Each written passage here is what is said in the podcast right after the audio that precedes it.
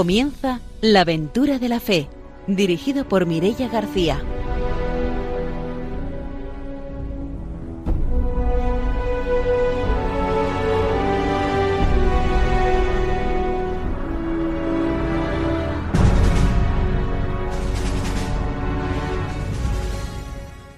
Muy buenas noches, estamos en Radio María y empezamos un nuevo programa de la aventura de la fe. Empezamos como siempre saludando a nuestros colaboradores. Está con nosotros el padre don Arturo García, buenas noches. Muy buenas noches Mirella y a todos los radiantes, los compañeros. Una alegría de poder estar aquí animando la misión, la fe. También está con nosotros Ramiro Fauli. Buenas noches. Hola, buenas noches. Hoy nos vamos a Castellón para saludar a la familia Abril, a don José, al padre, el sacerdote Miguel Abril, a su sobrino Pablo, su sobrina Judith y bueno, y a la madre de, de Pablo y de Judith que se llama Dolores, ¿vale? Un saludo para ellos en Castellón. Pues enviamos esos saludos desde Radio María hasta Castellón y vamos a saludar a nuestra invitada de hoy, que es Merche Alberola. Buenas noches, Merche, bienvenida. Hola, buenas noches.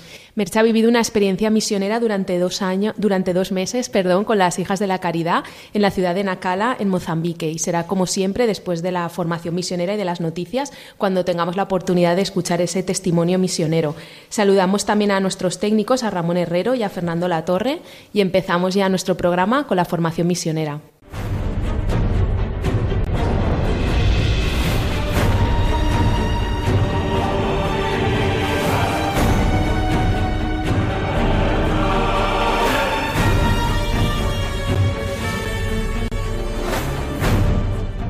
El padre don Arturo García nos trae la formación misionera.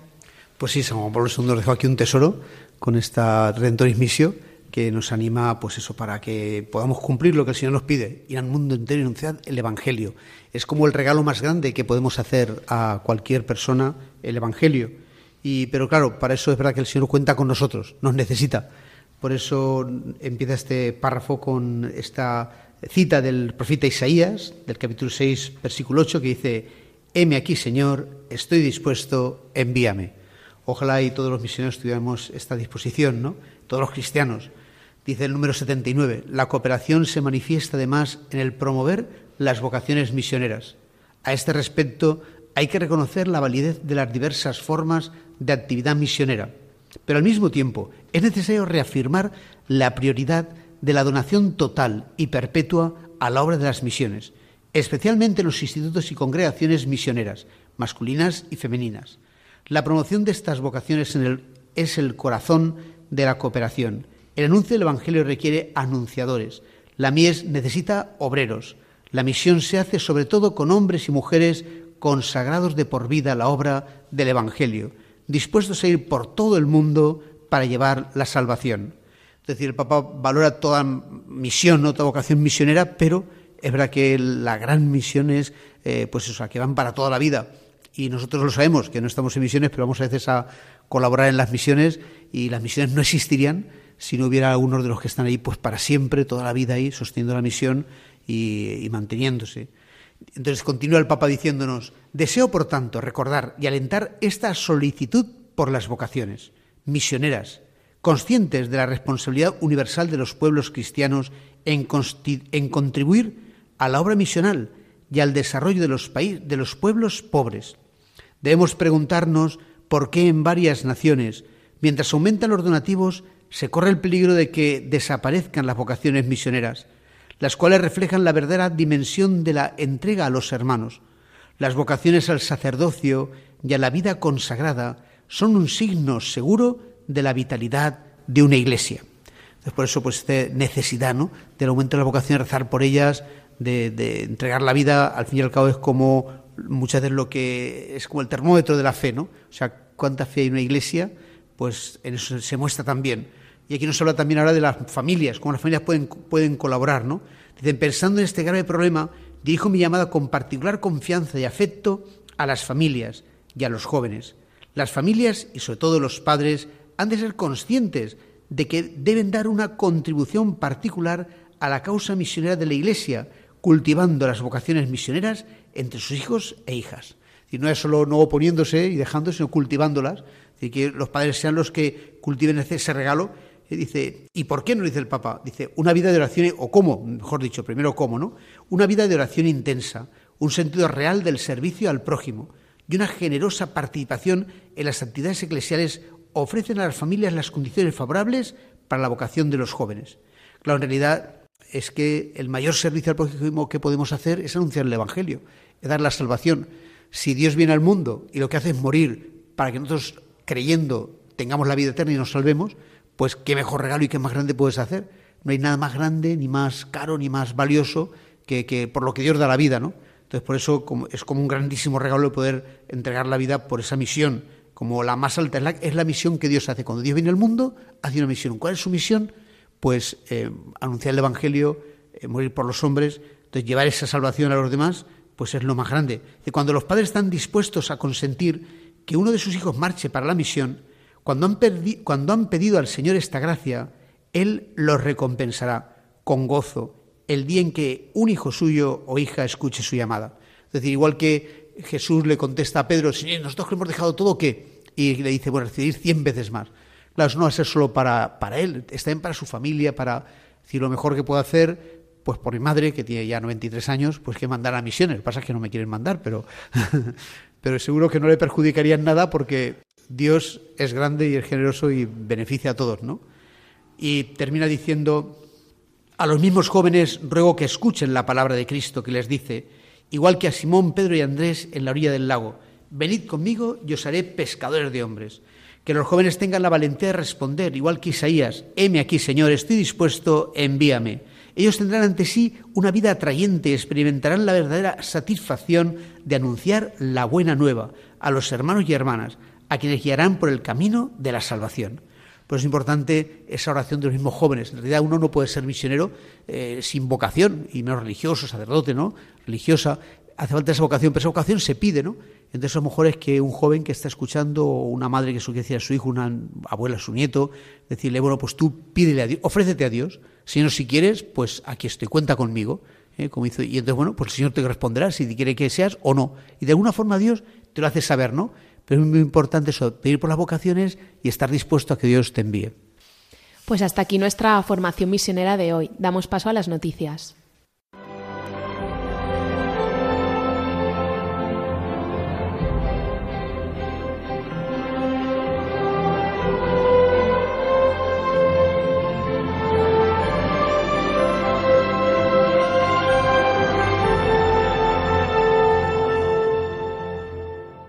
Ramiro Fauli nos va a contar las noticias misioneras. Bien, pues dos noticias. Como estamos en tiempo de verano de experiencias misioneras, vamos a comentar la noticia de la diócesis de Alcalá, ¿vale? Que viajarán hacia Ecuador. El viaje misionero de este año 2023 de la Delegación de Misiones de Alcalá ya está en marcha. En Ecuador, se estará del 12 de agosto al 2 de septiembre, aunque como siempre antes de salir desde Madrid con dirección a Guayaquil habrá una convivencia para que se conozcan todos los participantes allí en Alcalá de Henares. En esta convivencia también se realizará la misa del envío. El grupo que viajará a Ecuador podrá unirse, prepararse para compartir durante estas tres semanas muy intensas de misión y además de crecimiento humano y espiritual. Los jóvenes misioneros serán acogidos por las misioneras del hogar de la madre que procurarán que vivan con intensidad la experiencia misionera y puedan compartir la misión que ellas realizan en este país.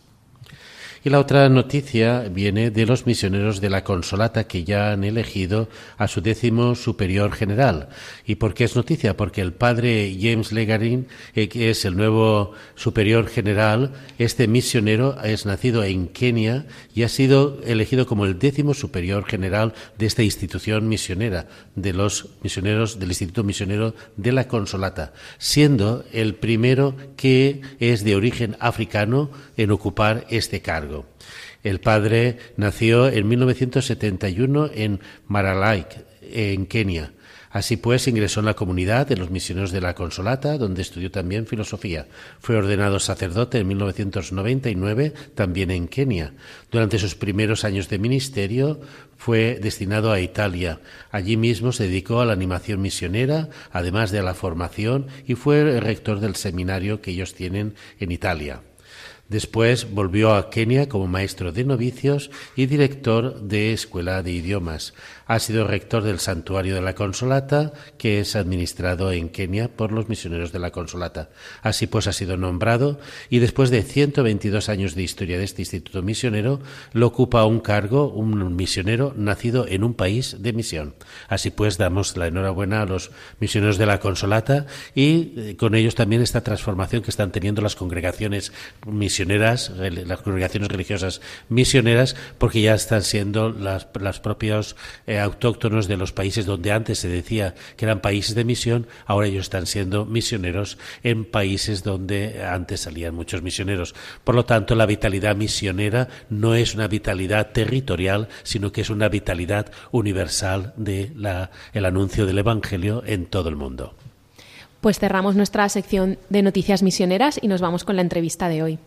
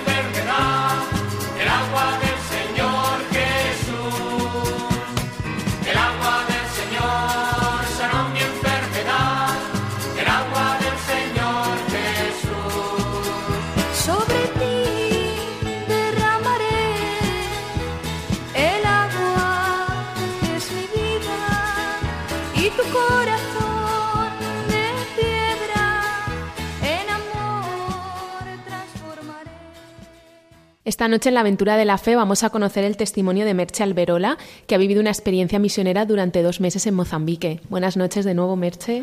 Hola, buenas noches. Has estado dos meses en Mozambique. ¿Cómo surge esa idea de marcharte a vivir esta experiencia durante dos meses? A ver, he tenido la suerte de eh, poder estar dos meses en Mozambique, concretamente en Nacala y concretamente en el barrio de Ontupaya. Eh, surge porque yo conozco a María Gómez Lechón, que es hija de la Caridad de San Vicente de Paúl, y la conozco hace muchos años.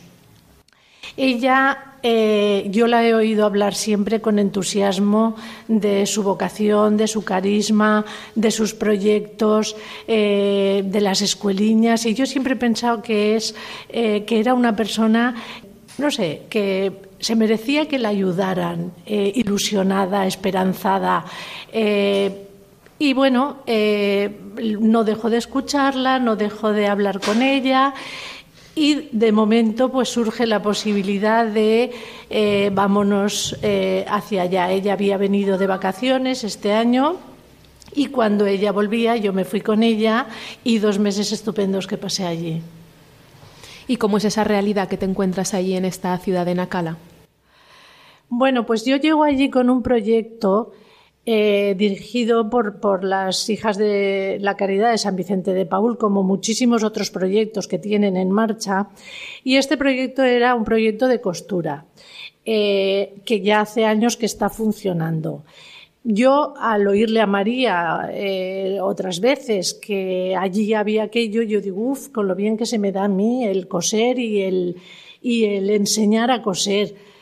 Eh, pues el proyecto mm, así es, o sea, yo no tengo eh, nada estructurado, entonces llego allí a lo que haya, a cómo esté, a, vivirlo. Y me encuentro con un grupo de, personas, de mujeres y hombres que están haciendo ese curso. Entonces, eh, bueno, a partir de ahí, pues vamos a empezar a ver qué se puede hacer, a ver qué sabéis hacer, a ver qué podemos poner en marcha. Y surge más o menos así. Estos cursos consisten durante el periodo de, eh, escolar, eh, dos meses de, curso de costura, en donde se les enseña a chicos y chicas, no solo, está ubicado en las escuelas de, las, eh, de San Vicente de Paul, pero no solo de las escuelas, sino también de fuera de las escuelas, se les enseña a bordar y a coser, y a coser a máquina. Entonces, eh, eso es una buena salida, el saber coser allí, el ser alfayate, como se llama allí, es una buena salida eh, profesional, eh, bueno, pues para poderse ganar la vida. Entonces, lo que las personas que yo cogí eran ya mujeres y hombres que ya sabían coser a máquina. Entonces se trataba ya, bueno, ya habéis tenido el aprendizaje, pues ahora vamos a, ponerle ideas a todo esto. Y así hicimos durante, hicieron durante esos eh, dos meses eh, más de 30 prendas de vestir, eh, bolsos, muñecas de trapo, mm, cogedores, manteles, en fin, un montón de cosas que, bueno, que, son vendibles y que, bueno, pues pueden representar un sueldo para una persona, para una familia, por lo tanto. ¿Cuál es tu, tu sensación cuando tienes que ir a un grupo y dices, bueno, aquí hay un grupo y les tienes que enseñar los, los qué sentimientos, qué experiencia te produce al principio, porque yo me imagino que después habrás venido con, con gratos recuerdos y todo, pero de entrada en un país extraño, no sé cómo te manejas tampoco con la lengua.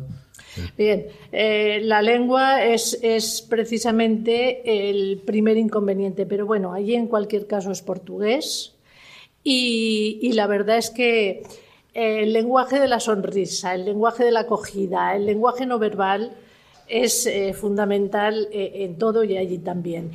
Eh, yo iba expectante y desde luego iba muy mm, a lo que fuera. O sea, no sé cómo decir, yo ya tengo una edad y, por lo tanto pues mm, iba a integrarme iba convencida de que allí yo tenía que sacar el máximo provecho de aquella situación.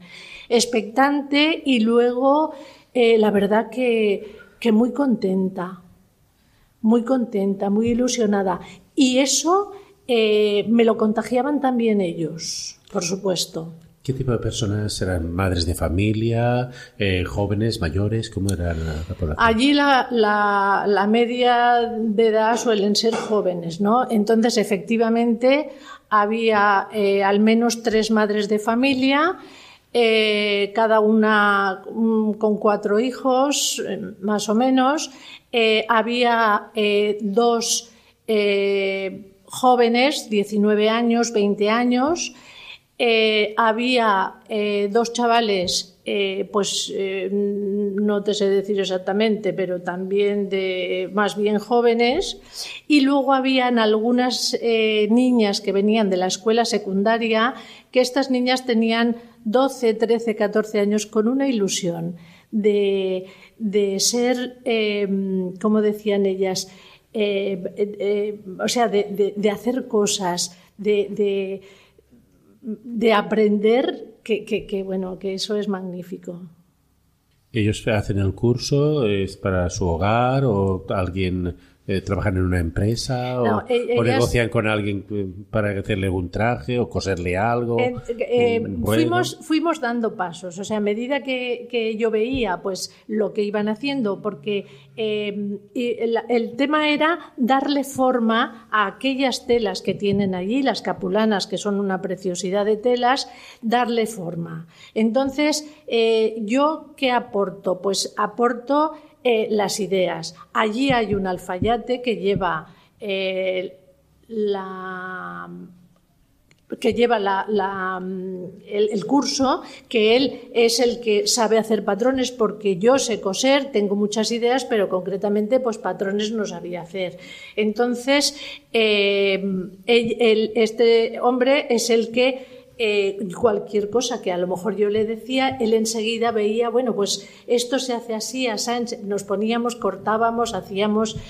Eh, cuando vamos viendo mm, eh, cómo se puede hacer, porque ya decía al principio que yo no voy con una idea predeterminada de un proyecto concreto, sino ver allí lo que salía, entonces vamos haciendo las prendas para ellas y para ellos pantalones, eh, camisas, faldas, con sus medidas. Así aprenden a utilizar el metro, aprenden a apuntar las medidas de, cómo se tienen que tomar las medidas y, es eh, cada cosa para, para ellas, para sus hijos, para sus hermanas, para sus hermanos, para ellos.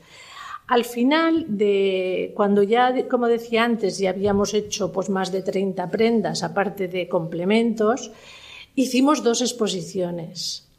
Entonces nos planteábamos, o sea, les planteaba, eh, junto con la hermana María siempre, el tema de la venta o no venta. Y entonces pensamos que no, que aquello lo habían hecho para ellos y iba a ser para ellos. Lo que pasa es que sí que vieron que tenían una posibilidad de vender, porque las exposiciones las hicimos eh, allí en Ontupaya, en, al lado de Radio Guatana. Eh, y la gente se interesó mucho, bueno, la gente de ahí se interesó mucho por, por, aquellas prendas. Con lo cual, a día de hoy puedo decir que han abierto un punto de venta estas personas y que están trabajando. Y eso ya es el, remate, vamos. Porque de alguna forma en esos cursos podía, no sé, conocer un poco las familias de esas personas, su situación, porque igual, pues, no sé, tienen situaciones pues difíciles o de necesidad que a lo mejor bueno pues se puede aprender a coser y tener ese negocio les puede cambiar no es decir su situación la situación de su familia. Efectivamente es que esa era un poco el, la finalidad o sea que estas personas eh, pudieran de alguna manera ganarse la vida. Eh, entonces eh, claro que, les podía cambiar la situación porque allí en Acala y bueno el barrio de Ontupaya, Nacala. Nacala es una ciudad muy pobre. Ontupaya es, una, es un barrio muy pobre, un barrio marginal dentro de lo marginal. Entonces, pues claro que eso es para ellos eh, una posibilidad de cambiarles la vida, de, vamos, de, de, tener un plato de comida.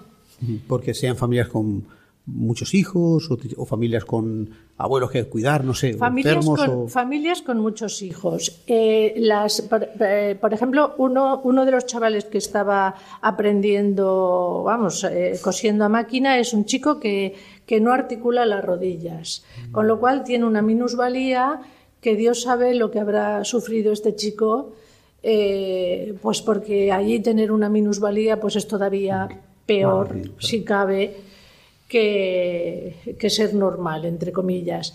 Luego, las, las, niñas estas que decía yo, que venían de la escuela eh, con sus 12, 13 años, con todas las eh, la ilusión, pues una de ellas vivía con su tío porque su madre estaba fuera, porque su padre había muerto, otra vivía con su tía porque era huérfana de padre y madre. Claro, Mm, o sea, allí la, la, orfandad, la necesidad es eh, lo de cada día. Claro que conoces todo el entorno y, la mayoría de ellas eran eh, musulmanas. Claro, es que no es igual hacer, a lo mejor hacer aquí un curso en España, por ejemplo, que claro que hacerlo allí, en ese sentido de la trascendencia que tiene allí tiene, eh, exacto, una trascendencia completamente distinta. Yo creo que eso es eh, una de las cosas que a mí más, más me ha enganchado en ese sentido, porque eh, no sé, porque ves que, que como si estuviera dejando yo la huella de algo, de algo personal, como si estuviera poniendo un granito de arena en medio de este mundo. Es, como así, si es así, construyendo el reino de Dios. Algo. Claro. Sí, efectivamente. ¿Cómo era un día normal en, en la misión, no? Pues eh, yo allí estuve siempre con, eh, con, las hijas de la Caridad de San Vicente de Paúl. ¿Vivías en la comunidad de Vivía las en la comunidad de ellas. Eran tres, eh, son tres mozambiqueñas, cuatro mozambiqueñas y una española, que es María Gomelechón. Eh, nosotras a, a, las cinco de la mañana, cinco y media, nos levantábamos, allí empieza el día pronto, y a las siete y media pues ya estábamos en cada uno en su puesto de trabajo. Yo en las escueliñas, en, eh, donde estábamos dando las clases. Allí estábamos hasta las 12 del mediodía, toda la mañana. Al principio, pues bueno, si se hacen clases por la tarde, si alguien necesita, en fin, un poco este, esta dinámica al servicio de, lo que hiciera falta y de lo que quisieran. Cuando empezamos, eh, íbamos de lunes a viernes. Cuando empezamos, eh, a las 8 había que ir. Nada, mañana a las 8 venimos, al día siguiente a las 8 no estaban. 8 y media, 9 menos cuarto. Y entonces eh, María y yo les dijimos que aquello empezaba a las 8. Al día siguiente a las 8 estaban allí todos. O sea, eh, es que ha sido, eh, o sea, la, la, gente, bueno, la experiencia de siempre, das la mano y, recibes hasta el hombro, ¿eh? la, experiencia de dar y recibir, pues eso es lo que yo eh, percibí allí. Y, nada, era por la mañana las clases y luego yo por la tarde, pues eh, hacíamos la vida en, en la en el convento de, ellas. Ellas hacen mucha vida de parroquia, mucha vida diocesana, y en la parroquia tuve la oportunidad también de conocer pues, a otras órdenes religiosas, eh, las comonianas, las pilarinas, los bizantinos, y desde luego, eh, o sea, yo me di cuenta como, como seglar, o sea, totalmente, de, que, que, las cosas eh, funcionan, muchas cosas funcionan en, estos países por las órdenes religiosas. O sea, si las órdenes religiosas mmm, se fueran de. no estuvieran en estos países, por lo que decía antes de las vocaciones y así, eh, habría una falta en el tema de, de, formación, de escolarización, sanitario, de atención a, las familias, a las personas, eh, tremenda. Y luego en el tema diocesano, eh, o sea, en, las celebraciones, yo tuve la suerte de vivir allí eh, la Semana Santa y, la Pascua. Entonces me di cuenta que aquello es una iglesia mmm, naciente, una iglesia eh, que, que, está empezando y yo mmm, pues la comparo con aquí, aquí somos una iglesia mayor, una iglesia vieja, sí, sí. En, en, el mejor sentido de la palabra, pero es que ahí todo les parece poco para Dios. O sea, los, los, los ritos, las celebraciones participadas, largas, sin prisa, eh, bueno, eh, una preciosidad. Qué bueno. Y de estas celebraciones de la Semana Santa, no sé qué destacarías como una, una cosa que no sé qué que te llamó la atención o que puedes compartir del Jueves Santo, el Bien Santo, Domingo de Ramos bueno, o la pues, Día de Pascua. Eh, no efectivamente, sé. son eh, las celebraciones eh, iguales que las que hacemos aquí. Mm. Son una iglesia católica, ¿verdad? Multitudinarias. Mm. O sea, yo eh, lo que destaco es la cantidad de gente que va al Vía Crucis, a la adoración, a la misa de Jueves Santo. El, el, domingo de Ramos, bueno, allí eh, faltaba que, que entrara eh, Jesucristo en, en, la burrita, porque es que era tal cual el ambiente que parece bueno. que pudiera haber entonces, sí. Eh, yo destaco la, la, la participación, la cantidad sí. de gente. Y eso que ha dicho que también hay musulmanes, no son solo todos católicos. Sí, sí, claro, claro. Bueno, eh, eh, yo, en Akala me parece que hay incluso, puede que haya una mayoría de musulmanes, no lo sé muy bien, pero eh, las religiones conviven absolutamente eh, bien, respetuosos unos con otros. Nosotros hicimos, o sea, la parroquia hizo el Vía Crucis por la calle. Mm, Bueno, allí Mm, desde luego hay una convivencia religiosa muy, muy buena. No sé lo que durará, Qué bien. porque en el norte, en Cabo Delgado, pues hay algunos problemas. Pero bueno, Por desgracia está difundiendo el yihadismo en toda, en toda África Sí. y están promoviéndolo con propaganda, con tal, sí. pero de Un- la peor, bueno, el yihadismo exactamente, sí, sí, sí, porque, porque el musulmán es bueno, Claro. pero si el imán, pues yo qué sé. Les hace propaganda en contra y tal. Sí. Lo decían unos policías que están ocupándose de esto, ¿no? De, bueno, cómo progresa esto.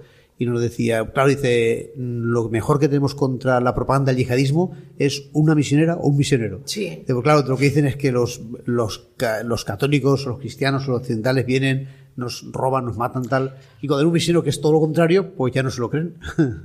Es Dice, la mejor impresionante, frontera la- para- es impresionante el carisma que tienen las, las misioneras allí, porque eh, salíamos de, de- del convento por la tarde, íbamos hacia la parroquia y desde todas las casitas de alrededor, Irma, Irma, hermana, hermana, Mm. eh, o sea, las, las, las jalean, las vocean, eh, todos los niños, claro, eh, un cariño tremendo. Qué bueno. ¿Y cómo fue esa experiencia de convivir durante esos dos meses con las hermanas ahí en su comunidad, en su casa? Pues eh, muy agradable, muy grata, porque me sentía acogida desde, desde el primer día como una más, eh, pendientes de mí, con, con, fin, eh, con todo tipo de, de detalles. La verdad que, que muy bien. Son gente, pues muy. Eh, son personas muy agradables, muy buena gente, eh, muy entregadas a los demás y, y yo así lo he vivido. Muy bien. ¿Era la primera experiencia que tenías de estar dentro de una comunidad religiosa? Eh, bueno, da la casualidad de que yo tuve una hermana religiosa y entonces pues eh, quizá eh, me hace ver a las religiosas mucho más cercanas. Entonces eso es, eso es muy probable que, que sea así. Pero sí, en realidad, pues eh, la primera experiencia, efectivamente. Porque a veces al principio impone un poco, ¿no? El tener que convivir en un, en, un- en un convento que uno se hace a veces una idea de que, dónde voy a meter, ¿no? Claro. No, y además aquello es el día a día, pues eh, casi de, una ama de casa, podríamos decir, porque ellas se cocinan, ellas limpian, la ropa, o sea, todo lo, lo hacemos, lo hacíamos cada una y luego aparte el trabajo de cada una, lógicamente. Pero vamos, muy bien. Nos vamos a hacer una pausa, volvemos enseguida para seguir escuchando el testimonio.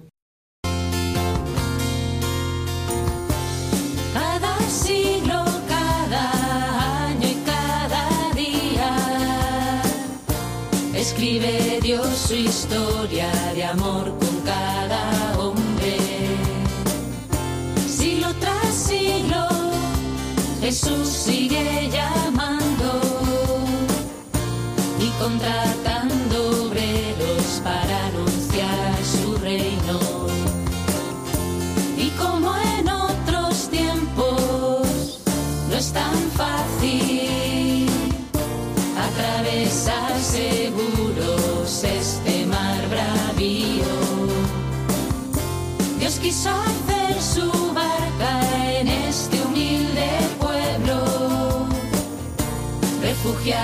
space.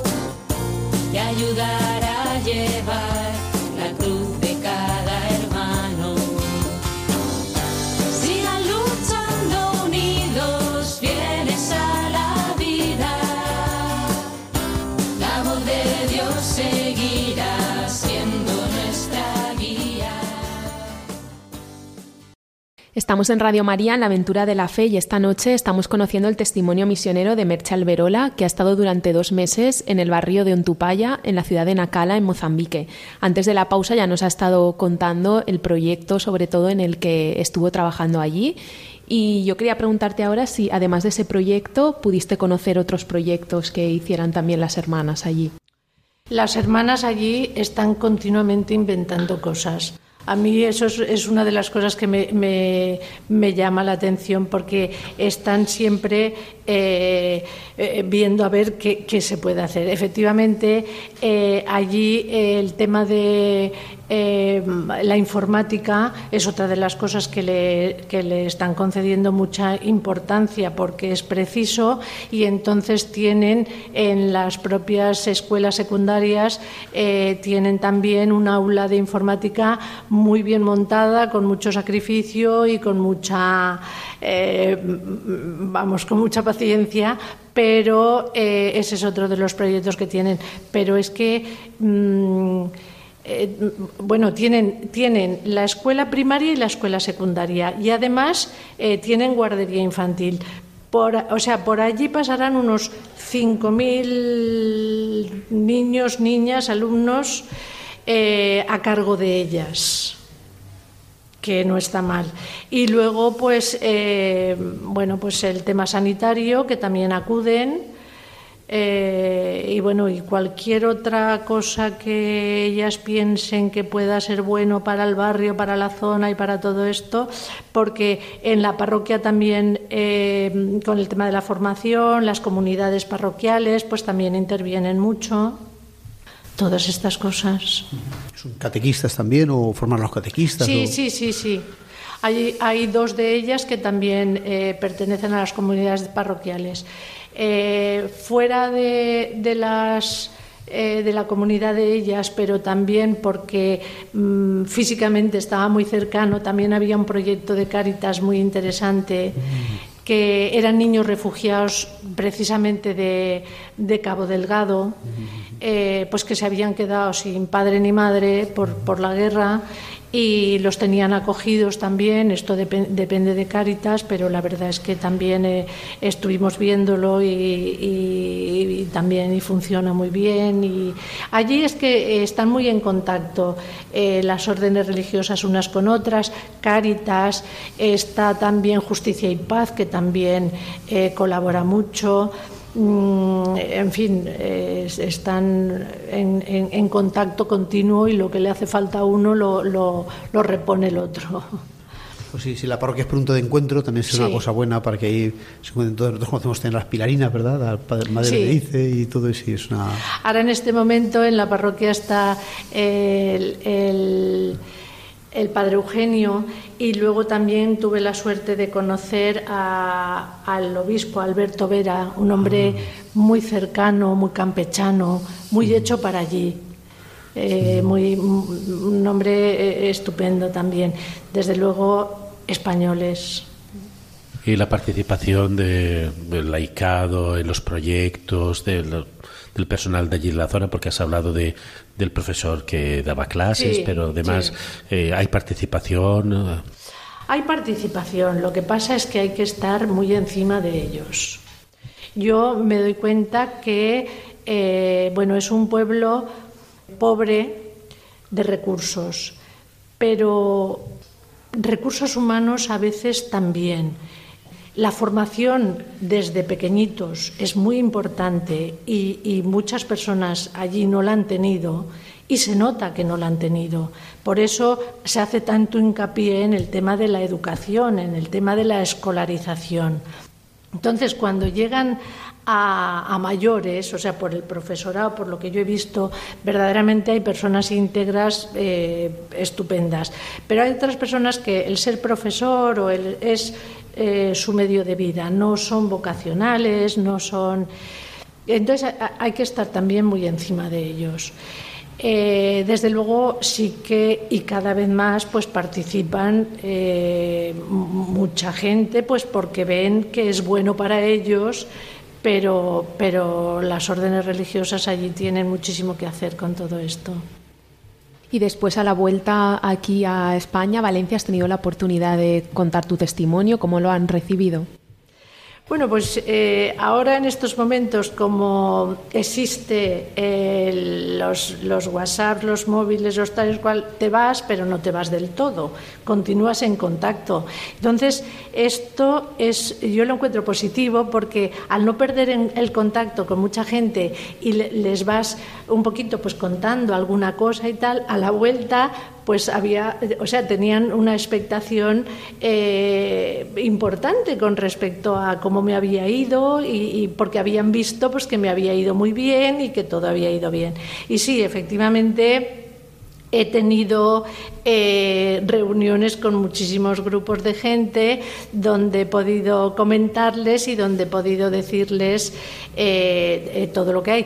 Me gustaría, pues no sé, la posibilidad de expandirlo un poco más, pero bueno, tiempo hay para todo y ya veremos. Pero sí, sí, con interés, con alegría, con muy bien. Estamos en Radio María y nos gusta preguntar pues cómo ahí la devoción a la Virgen María. Si también allí tiene esa devoción a la Virgen María, cómo la viven, si la gente no se reza el rosario.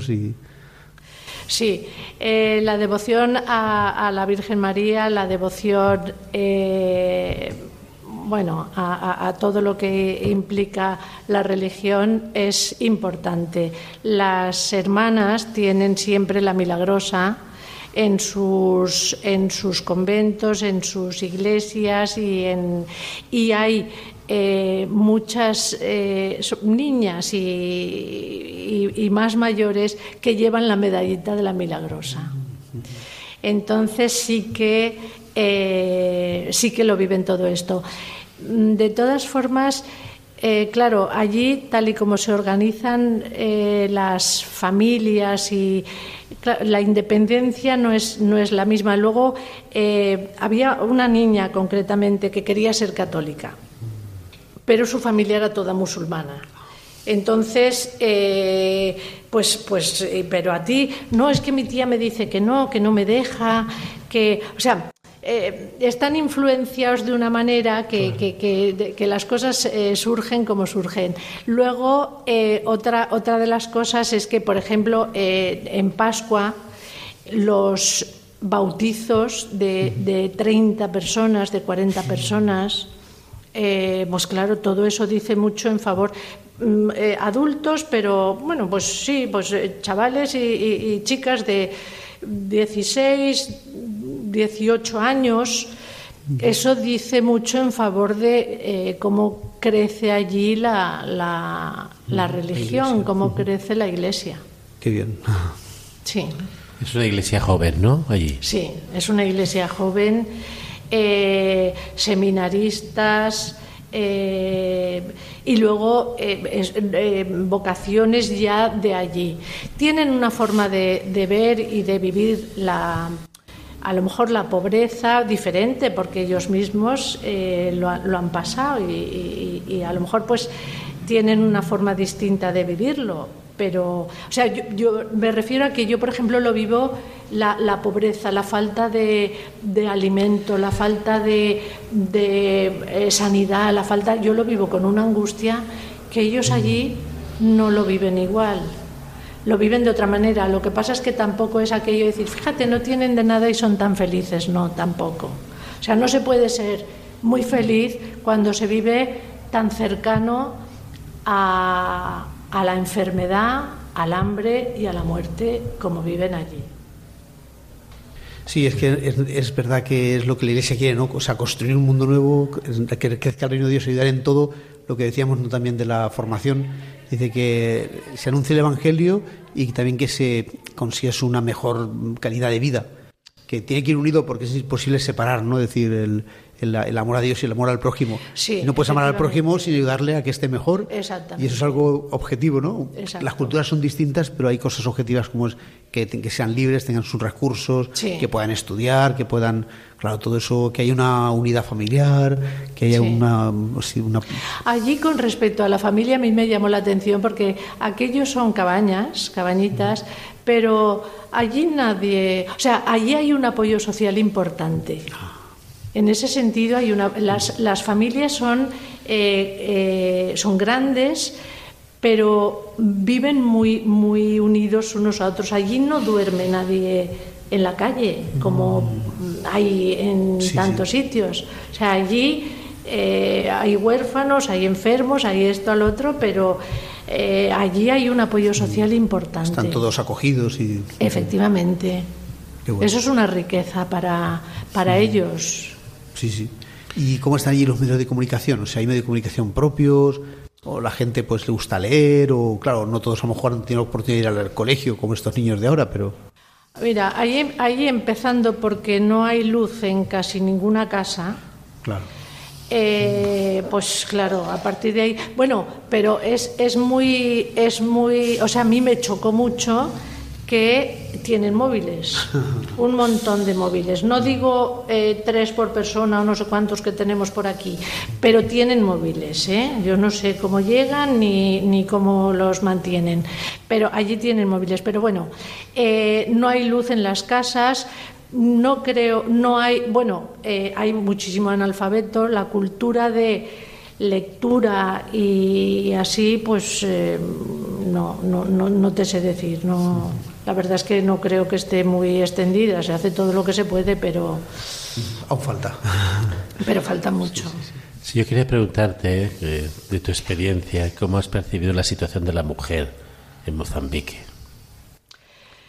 Pues, eh, a ver, yo eso era una de las cosas que, que me preguntaba continuamente, mm, porque Claro, la, mujer musulmana e, es una mujer eh, bastante sometida.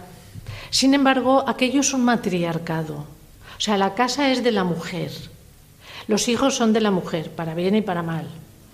Quiero decir, para mal en el sentido de que si el marido se eh, entiende de la mujer, se desentiende también de los hijos y así. Entonces, eh, yo, yo sí que las vi eh, en general y sobre todo con las que más traté, con, eh, con capacidad para, para, para, crecer, con capacidad mm, para formarse, con, con ilusión. Pero claro, la participación de ellas es bastante nula en casi todo. Entonces yo en ese sentido, yo también me preguntaba, pues eh, allí pues, eh, pues el tema del abuso, de la violencia, de todo esto, todo esto de allí, allí tampoco se mm, dice nada ni, ni, se habla nada. Desde luego, eh, otra de las cosas que me llama la atención es que es una sociedad muy pacífica. O sea, yo veía a los chavales, los chavales en, un, en, un, colegio aquí o, mis propios nietos, o sea, están interactuando y de vez en cuando se están pegando también. Bueno, pues allí no ves nada de eso. Mm, no, no oyes una madre que le grita al niño, ni. O sea, todo eso yo lo observaba y veía que, bueno, pues que son en ese sentido pacíficos, no sé, bien, tranquilos. Pero bueno, Dos meses tampoco dan para mucho, ¿eh? allí hay que ir más tiempo. Qué bueno. Está claro que es una experiencia dos meses, pero que bueno, la dedicación requiere de unas trayectorias de mucho más tiempo. Efectivamente, que es lo que lo que decíamos un poco de el misionero que allí va y allí se queda. Claro. Y, y continúa, ese es el que hace camino. Sí, es por eso que que a veces hay jóvenes que dicen, no, pues yo tengo 15 días y que les parece mucho, tres semanas. Digo, no, no es que no, no, puedes ir. Otra cosa, mejor cuando has ido varias veces, ¿no? Con, con Pastor Mirella o tal. Pero claro, una primera vez y ir tres semanas, si, ni siquiera es que cuando quieres casi ambientarte. Los ministros decían que voy con ellos ahora este verano también a, a, a Perú, al Amazonas. Uy, pues podríamos estar una semana en Lima en otra misión, ¿no? Digo, es que la última semana es la que más fruto se da porque, claro, es cuando. Este año tenemos que ir un poco más tarde por la JMJ, ¿no? Dice la primera semana de septiembre, el último es cuando más, si es una catequesis o una promoción de una oración, una adoración, pues es cuando están animándose para venir más, para. Entonces, claro, es muy importante el estar un tiempo lo más largo. Sí. Eh, tú has nombrado a tus nietos. A mí me gustaría saber qué ha significado esta experiencia para ti y para toda tu familia. Pues eh, cuando decidí irme, en principio era, eh, pues, lo, tomaron mm, con un poco de miedo, o sea, eh, es, es, muy lejos, es mucho tiempo y así. Pero yo tenía mucha ilusión y la verdad es que en ese sentido pues me he visto muy apoyada.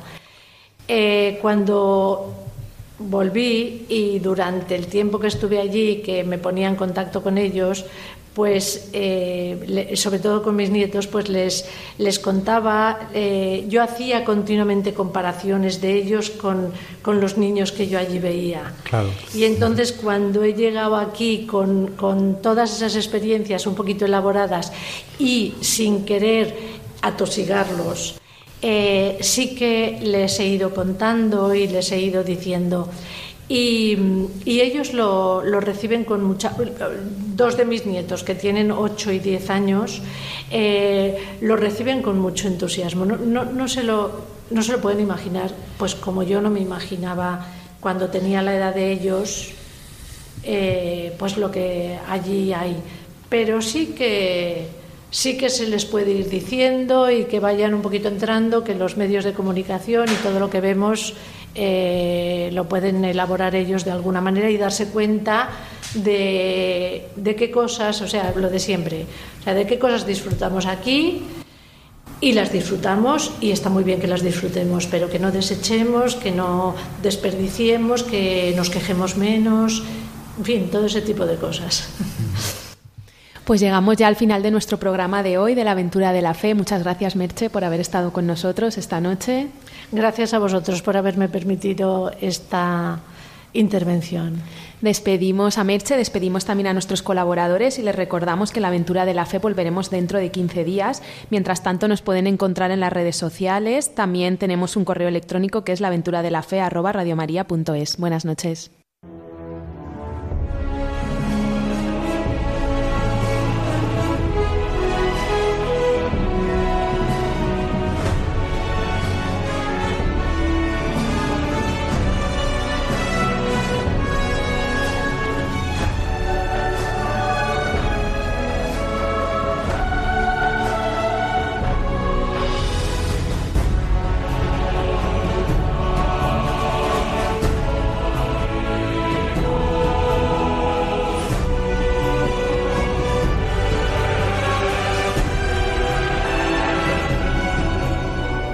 Han escuchado en Radio María La Aventura de la Fe, dirigido por Mirella García.